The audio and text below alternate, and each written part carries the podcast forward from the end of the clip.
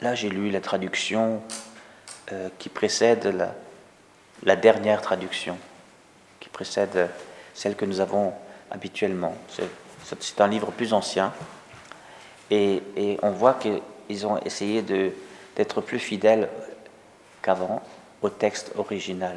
Hein. Vous voyez, euh, il n'est pas dit celui-ci, mon fils bien-aimé, en qui j'ai mis tout mon amour.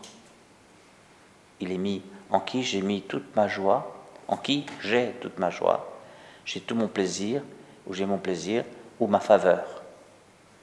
Amour, bon, euh, c'est difficile, il n'y a pas marqué l'amour euh, au sens des mots grecs qui disent l'amour livré aux autres, l'agapé, c'est pas du tout comme ça. Bon. Vous voyez, la, traduction, euh, on dit dans le monde biblique, on dit traduction, trahison. Toute traduction trahit quelque chose. Quand on passe d'une blague alsacienne au français, ça rend pas du tout. Hein. Ce qui fait qu'il faut qu'on raconte presque une autre blague pour faire rire la personne de la même manière, mais on n'est plus du tout dans le texte original. Et c'est pareil entre ta langue et la nôtre. Traduction, trahison. Il ne faut pas le juger. Hein. Mais c'est juste pour dire que c'est très difficile de rendre exactement ce qui est dit. Il n'y a pas dans toutes les langues, non seulement pas les mêmes mots, mais même les mêmes idées, les mêmes représentations. Bon. Donc c'est toute ma faveur. Hein. Et il rajoute, écoutez-le. C'est pas une histoire d'amour, c'est une histoire d'élection. Attention. Hein. Euh, voici celui que j'ai élu. voilà. Et, et, entièrement, tout mon amour, toute ma faveur. Écoutez-le. Écoutez parole. Écoutez parole. Il y, a une, parole de Moïse, qui est la Torah. Il y a une parole des prophètes. Il fallait écouter, bien sûr. Et, le, Seigneur dit, le Père dit, puisque il désigne son Fils, donc c'est le Père, le Père dit, c'est lui qu'il faut écouter. Attention. Et alors arrive ce brave, ce brave Pierre, qui, qui, fait, qui fait une faute. Hein, euh, euh, voilà. Comme disait une, une sœur que j'ai rencontrée au cours de ma vie, dans des stages, et qui disait Il faut être pris pour être appris. C'est un peu une, un humour d'institutrice, comme ça, c'est une sœur enseignante. Hein. Il faut être pris pour être appris. Être appris, c'est pas juste grammaticalement et on, comprend ce que ça veut dire. C'est-à-dire, c'est en faisant une faute d'orthographe et qu'on est corrigé qu'on apprend le mot. Vous voyez? Bon. nous, nous avons tous appris euh, que dans les fautes d'orthographe, dans le cahier, il y avait du rouge, hein, et que c'était mal de faire une faute d'orthographe. Et on n'était pas dans un système d'éducation qui disait, bon, bah, tu vois, tu l'as écrit comme ça, mais je vais t'expliquer comment ça s'écrit et pourquoi ça s'écrit comme ça. Voilà. Ça, c'est plus le système anglo-saxon. Le système latin, c'est horrible, c'est des mauvais points. On nous enlevait même des points. Donc, il faut être pris pour être appris. Alors, il dit Oh, c'est bien. Donc, ça veut dire, attention, Pierre, il trouvait normal qu'avec Jésus glorifié, il a tout de suite compris que c'est la gloire. Hein. Eh bien, en Jésus glorifié, il y a forcément la présence du ciel. Donc, Moïse, Élie, pourquoi pas d'autres hein. Mais voilà, il les prend. Et donc il croit, il croit en l'éternité.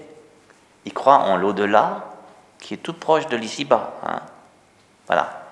Et il dit plantons trois tentes. Et ça, c'est une mentalité qui a tendance à, s'imposer même aujourd'hui. Hein.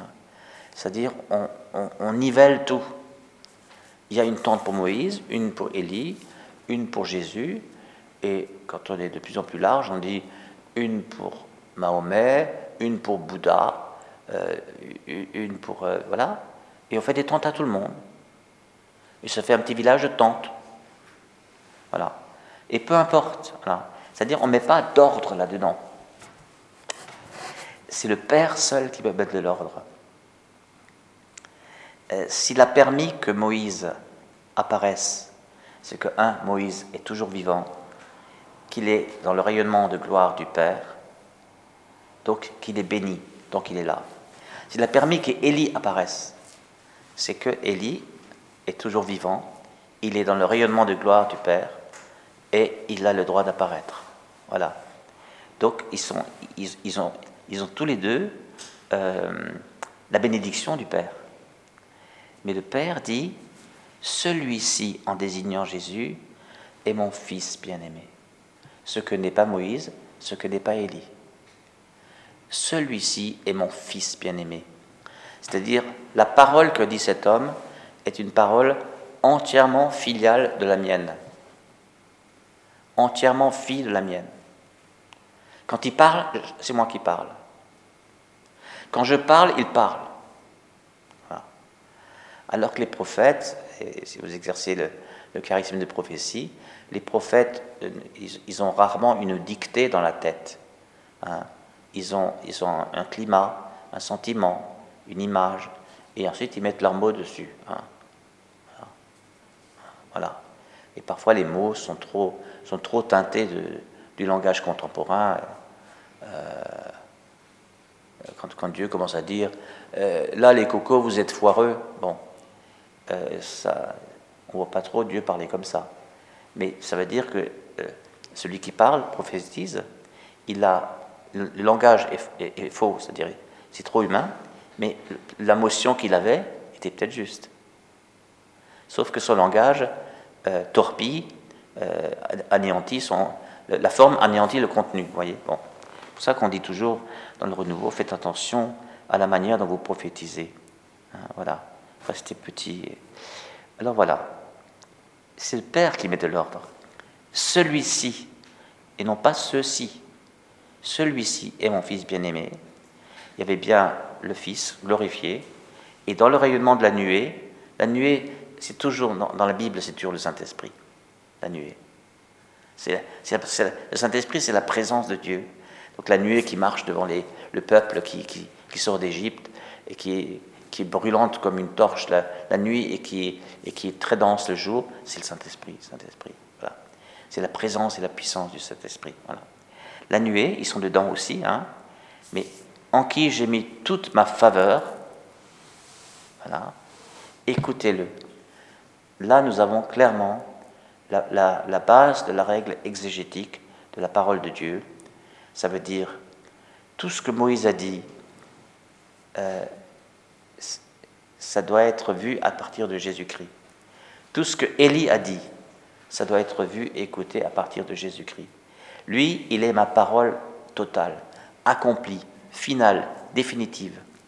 Hein? et si on faisait dire à Moïse, par une interprétation abusive, de l'Ancien Testament, de la partie de la Torah, des cinq premiers livres, le Pentateuque, si on faisait dire à Moïse des choses qui ne peuvent pas être validées par Jésus-Christ, alors c'est que l'interprétation est fausse.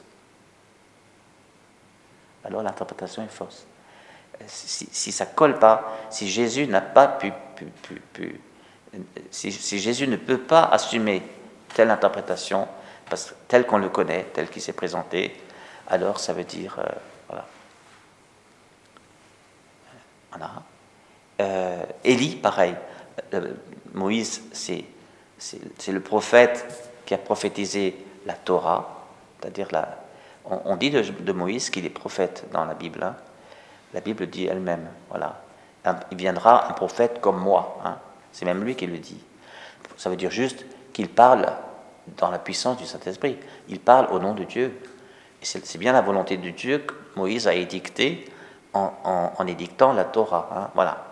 Mais les prophètes, à côté de la Torah, sont ceux qui, rappellent au peuple euh, qu'ils doivent obéir à la loi de Dieu, ou qu'ils ont désobéi. Euh, voilà. Mais les prophètes ne doivent pas dire quelque chose de plus que ce que la, que ce Torah dit. C'est-à-dire, ils ne viennent pas compléter la doctrine. Ce que le peuple doit croire, c'est dans la Torah. Les prophètes sont là, un peu comme les. L'image n'est pas très, très, jolie, mais un peu comme les chiens euh, des, bergers qui rassemblent le troupeau, hein, qui courent partout pour aller chercher et pour que le troupeau reste ensemble. Les prophètes. Voilà. Euh, c'est des chiens de berger, si vous voulez. Hein, voilà. Écoutez-le et non pas écoutez-les. Donc c'est Jésus qui est la parole ultime du Père. Et c'est une parole qu'un père prononce, puisqu'il parle de Jésus comme de son fils. Et alors, il y a quelque chose qui me plaît bien, mais qui est mal rendu là-dedans. Ah, dans le Magnificat, c'est mieux, parce que c'est la, dernière traduction. Euh, ils furent saisis d'une grande crainte. Voilà. Et dans ma, dans ma, traduction à moi, il y a ils furent saisis d'une grande frayeur. Voilà. Et puis ensuite, relevez-vous, dit Jésus. Il s'approche, il les touche. Et il dit relevez-vous, n'ayez pas peur. Eh bien, peur, c'est juste. Dans, les deux cas, le mot c'est phobos, ce qui a donné plus tard phobie. Hein. Phobos, peur. Mais c'est peur, crainte. Et c'est toujours ce, cette difficulté de traduire crainte. On peut mettre crainte dans les deux. Hein. Non, je crois que dans le Magnificat, il y a crainte dans les deux. Il s'agit d'une grande peur, euh, pardon, crainte. Relevez-vous, n'ayez pas de crainte. Marie, quand l'ange Gabriel lui est apparu, elle n'avait pas peur, mais elle était, dans la crainte. Euh, vous auriez là tout de suite l'apparition d'un ange Gabriel ou, un autre ange, euh, une vraie apparition, eh bien, nous serions tous dans la crainte. Et la crainte, c'est la crainte que ressent la créature devant le Créateur. Hein. celui qui est sorti de sa main, de celui qui l'a créé. Donc la distance est, incommensurable. On peut, on peut même pas imaginer la différence entre quelque chose qui vient du ciel et quelque chose qui est de la terre. Donc ça crée de la crainte. Mais ce n'est pas la peur ni la frayeur. On bouge plus, on est, on est devant quelque chose qu'on ne connaît pas, on est dans l'inconnu total. Mais puisque c'est Dieu, c'est forcément bon. Donc la crainte de Marie euh, et, de, et, de, et, de, tous les autres, euh, ça ne peut être qu'une crainte bonne et même nécessaire. Voyez? Parce que s'ils n'étaient pas dans la crainte, alors soit c'est la vision qui serait fausse, soit c'est eux qui seraient dans un orgueil pas possible en disant Allez, on fait copain-copain, euh, nous aussi on est, quelqu'un de bien, et puis donc on va planter aussi nos tentes à côté de la vôtre. Ça, c'est pas possible. Hein? Il ne faut pas que l'homme se prenne pour Dieu. Il ne faut pas que la créature se prenne pour le Créateur. Donc, crainte. La crainte, c'est quelque chose que nous devrions pouvoir cultiver davantage.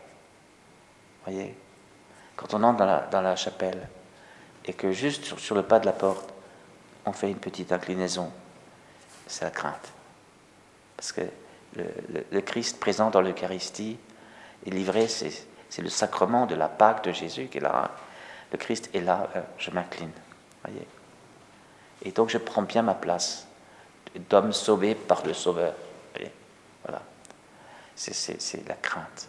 Je, viens communier, je tends la main, je, réalise. Certains font une génuflexion s'ils veulent. Voilà. N'en faites pas trop non plus. Il ne faut pas que ça fasse euh, ritualiste. Voilà. Mais quelque chose qui signifie que vous avez conscience de vous approcher d'un mystère qui vous dépasse de tous les côtés. Hein. Voilà. voilà. La peur, la peur, l'Évangile nous apprend que c'est le contraire de la foi. C'est ce qui s'est passé dans le bateau euh, où était Jésus avec les disciples. Voyez? Lui, il dormait en paix sur le coussin, et eux sont paniqués, au point qu'il le réveille en disant Ça te fait rien de nous voir mourir? Voilà. Et lui, homme de peu de foi, la foi, pourquoi avez-vous aussi peur?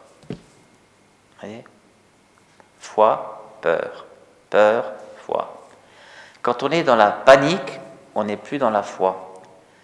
Voilà. Quand on est dans la foi, même s'il arrive des, phénomènes extrêmement troublants, euh, et voilà, eh bien, on reste dans la foi. Ça veut dire, même, même ça, par exemple, la crucifixion de Jésus. Même ça, ça se passe dans la main de Dieu.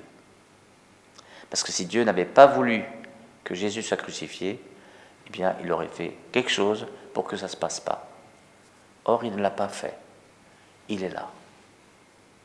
D'autres penseront, il ne l'a pas fait, donc il ne peut pas le faire, donc en fait, il est impuissant, donc en fait, il n'est pas Dieu. Salut. Ah non, non, non, non. Il y a des gens qui le disent aujourd'hui, et même il y a des religions qui le disent. Voilà. Voilà. Non, la croix n'est pas un échec. La croix, c'est le comble de l'amour de Dieu.